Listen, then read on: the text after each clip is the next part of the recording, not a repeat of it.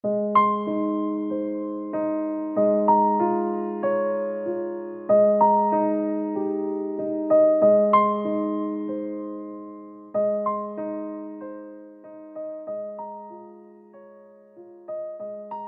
是你的树洞，也是你的枕边人。你好，我是远近，欢迎你听到我的声音。找到我参与节目互动，你都可以来到我的公众微信平台“远近零四一二”，或者是在公众号内搜索我的名字“这么远那么近”进行关注，也期待你的到来。反腐热剧《人民的名义》收官，每个人都有了自己最终的命运归宿。尤其是剧中许多的反派角色，到了最后接受审判的时候，竟让人无限唏嘘。我爸说：“人生百态，这部剧写了大半，而人生也走过大半，却不能体会其中之万一。”我的父亲是一名警察，他出生在农村，三代贫农。听他说起过，小时候用的笔都是铅笔头，一本草稿纸正面用完反面用。回家就着煤油灯写作业，还要帮家里做农活。文革时，爷爷被打成右派，政审不过，父亲错过高考，以全省第一的成绩考入了农技中专。之后，省会公安局下来招人。全班四十多个同学，只有父亲举手说：“我愿意去市里。”我曾问起过他，为什么当时有勇气要举手，要当警察？父亲说：“就冥冥中觉得这是一次机会，不然这辈子可能都要在农村待着了。”我又问：“待在农村不好吗？”父亲说：“也不是不好，就是不想和自己的父母一样，面朝黄土背朝天，浑浑噩噩的过一辈子。”后来，父亲就到市里上警校做了警察，从最基础的片警做起，又做过刑警，之后一路摸爬滚打走到今天。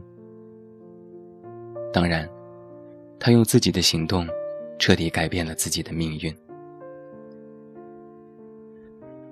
父亲曾经立过一次三等功，那一年我七岁，父亲是派出所的副所长，正在办公室看守一名逃犯。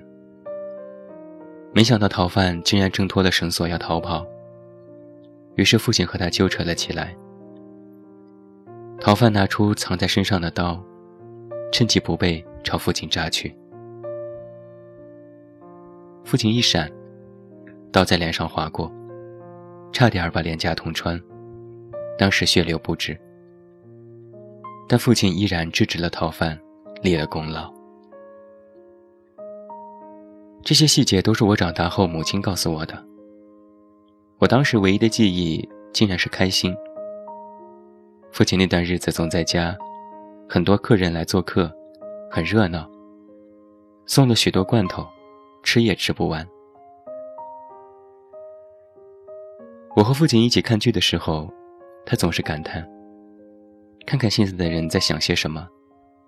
我们那个时候啊，那可真是玩命的干，一夜一夜的熬。”在我的印象当中，我和父亲几乎没有什么在节假日团聚过。春节要执勤，中秋节要待命，国庆更是忙碌。几乎所有阖家团圆的日子。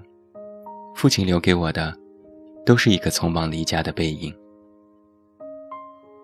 父亲说：“那个时候啊，总是觉得自己特别牛，什么事儿都难不倒。”但我知道，父亲也有软肋，也有痛心的时候。他曾经带过一个徒弟，叫小魏，这也是他唯一的徒弟。听父亲说起过，小魏是高材生，考上了理工大学的本科。之后却因为年少冲动打架，被学校勒令劝退。之后又补习，考上了警校，然后分到了当时父亲所在的派出所。父亲对待警员十分严格，时间观念极尽苛刻。说是八点开会，晚一分钟都算迟到。有一次通知司机六点半到楼下接他，结果司机睡过头没来，父亲一言不发地走到所里，铁青着脸。司机之后就每天六点就早早等候。严格的父亲，对待小魏更是如此。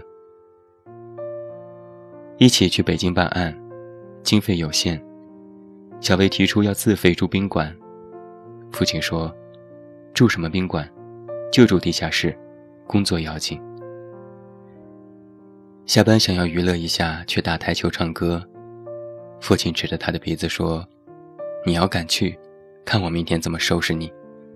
脱了警服也要认清自己的身份。”那个时候，父亲最常说的话就是。你看看你像什么样子，成何体统？小薇在父亲的约束下也格外努力，一路提拔，成为了局里最年轻的科级干部。之后调离父亲身边，师徒关系终结。那时我记得小薇在家里做客，虎目剑眉，一脸的英气。父亲笑着对他说。我不管你了，你要好好的管着你自己呀。离开了父亲，小薇开始逐渐走向了另外一条路，结识了社会上的三教九流，频繁出入风化场所。父亲得知后，三令五申完全无用，反倒让小魏逐渐疏远了他。后来，小薇迷恋上了赌博。从此便一发不可收拾。先是输了八十万，让做生意的老婆还清。之后在澳门又输了八十万，老婆决意要和他离婚。整日被追债，走投无路的小薇，最终在家里上吊自杀。死时，不到四十岁。父亲在得知消息后痛心了许久。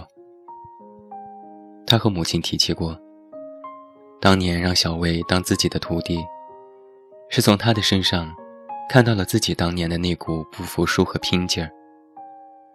现在酿成这种惨剧，究竟该怪谁呢？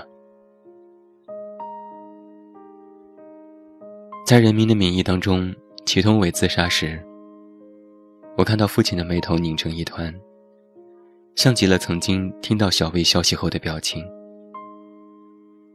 我试探地问：“祁同伟是不是很可怜？”父亲摇摇头，低沉地说：“不可怜，他活该。”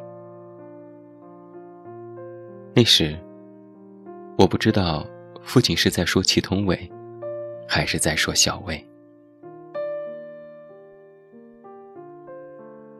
我曾问过父亲，《人民的名义》里印象最深刻的一段是什么？父亲说，是祁同伟念天局。祁同伟念道：“众人登山围拢教师，见他异样神情，皆不解，纷纷问道：‘你看什么？混沌干啥？’教师答：‘下棋。’”深山旷野，与谁下棋？教师不语。良久，沉甸甸道出一字：“天。”俗人浅见，渣渣问道：“赢了还是输了？”教师细细数目，数至右下角，见到那个决定胜负的劫。混沌长跪于地，充当一枚棋子，恰恰皆胜。教师崇敬混沌精神，激情澎湃。他双手握拳，冲天高举，喊得山野震荡，林木悚然。胜天半字。祁同伟说，自己要做一个胜天半子的人。有多少人能觉得自己胜过天呢？或许，你、我、我的父亲，都曾经有过那样的激情吧。父亲在年少时鼓起勇气走出乡村，期待改变命运。我也义无反顾追求想做的事情。你们都有各自的生活和想要的未来。我们都以为自己是命运的主宰者，起码可以主宰自己的命运。每每到了这些时候，我们总是要充当那个一定要胜天半子的奇疯子，好像是掉进一个漩涡。那个漩涡越转越快，自己的视线渐渐模糊，最终身不由己。定力好的。或许能够在这场洪流当中坚守好自己，真的决定了自己的生死。定力差的，最终变成了命运的棋子，却以为最终的主导权一直都在自己的手里。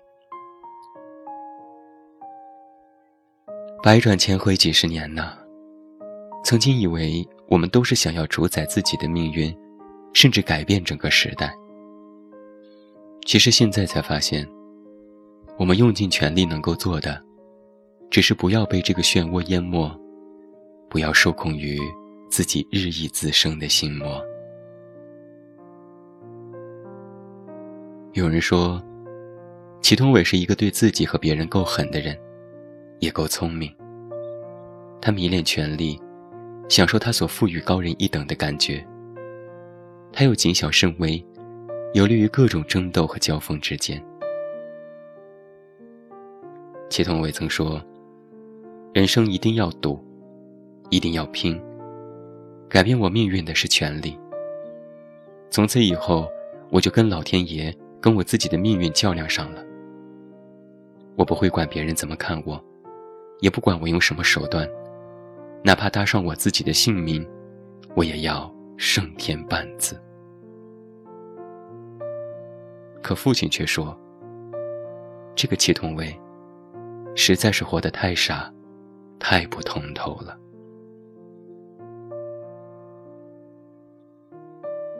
人人都说世人皆醉我独醒，可在现实里，只有喝醉的人，才大声嚷嚷着我没醉。在东周列国里，西周的一位叫做伊吉卜的人说：“天定圣人。”人定亦胜天。于是很多人说，以为这就是在讲人能够战胜天，也就是所谓的命运。但父亲说，祁同伟活的最不明白的一点，就是把本来不属于自己的东西，看成原本是属于自己的。他以为是拿会失去的，却是在痴心妄想。父亲做了半辈子的警察，年纪大了，却总爱说一些看似消极的话。他曾说：“干了一辈子，现在干不动了，想歇歇。”他曾说：“一个人哪有什么事业，到最后都是一场空。”他曾说：“人都是赤手空拳来，最后也是两手空空的离开。”我曾打趣他。怎么总说这种消极的话？这可不像是一位老党员该有的品性吧？可父亲告诉我，人越往高处走，就要越看清自己的渺小，越明白自己的卑微，越要懂得天道酬勤，明白何为命运。父亲说，其同为少的，就是那种对人生的敬畏感。站在高处，以为这一切都是自己所得，但是，那是天在给你。正是失去了这种分寸，让他变得有恃无恐，丧失了人性。人站在高处俯瞰大地，或许会觉得世界都在我的脚下，任我驰骋，但在豪情壮志之后，紧接而来的是直面自我的卑微。脚下的一寸土地，不及世界的亿万分之一。一生追名得利，究竟又有几人能笑到最后？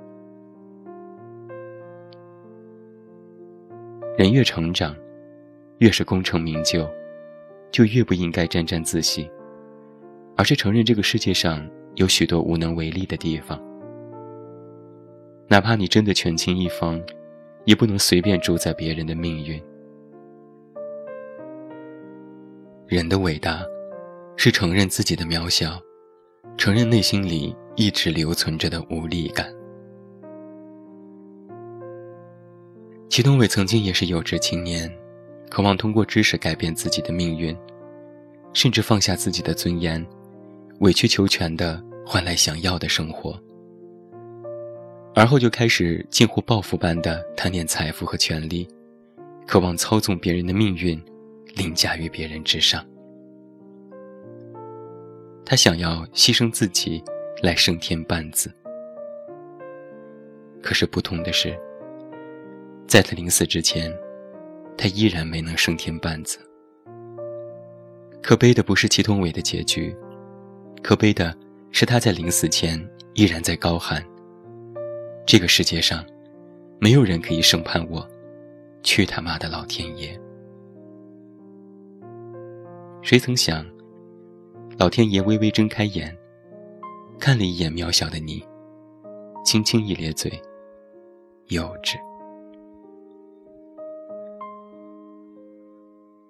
在《天局》这本书里，提到的圣天半子，是老师牺牲了自己的生命，化作棋子，用自己的劫换来一招化险为夷。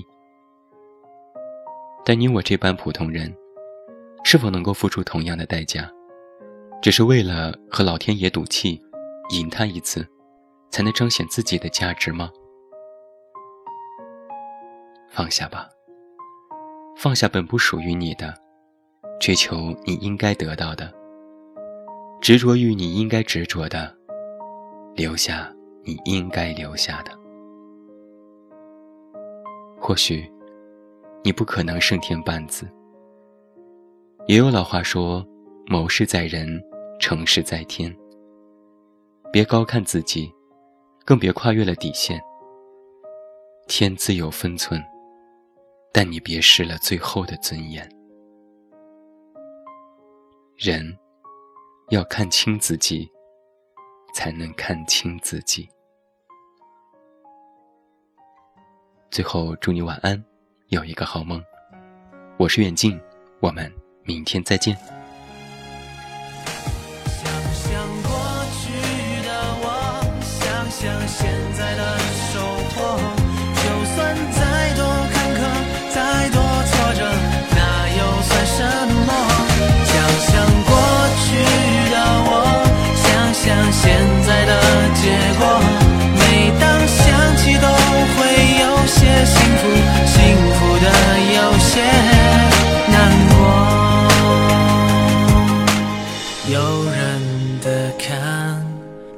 跨过去的，跨过去后却倒下了。我。的坎是爬过去的，爬过去后我站起来了，遗憾过，放弃过，那些不舍放弃的，固执过，坚持过，那些不该坚持的，想想过去的我。想想现在的收获，就算再多坎坷，再多挫折，那又算什么？想想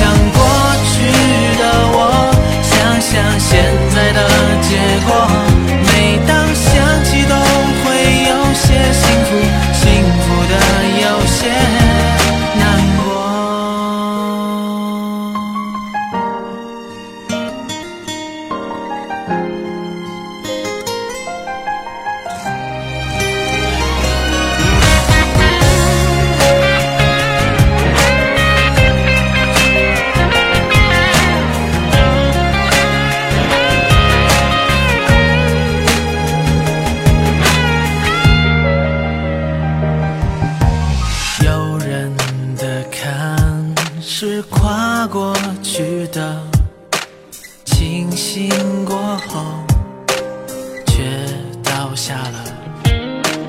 我的坎是爬过去的，心酸过后我站起来了。遗憾过，放弃过，那些不舍。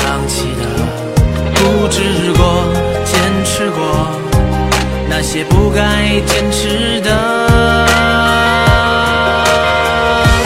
想想过去的我，想想现在的收获。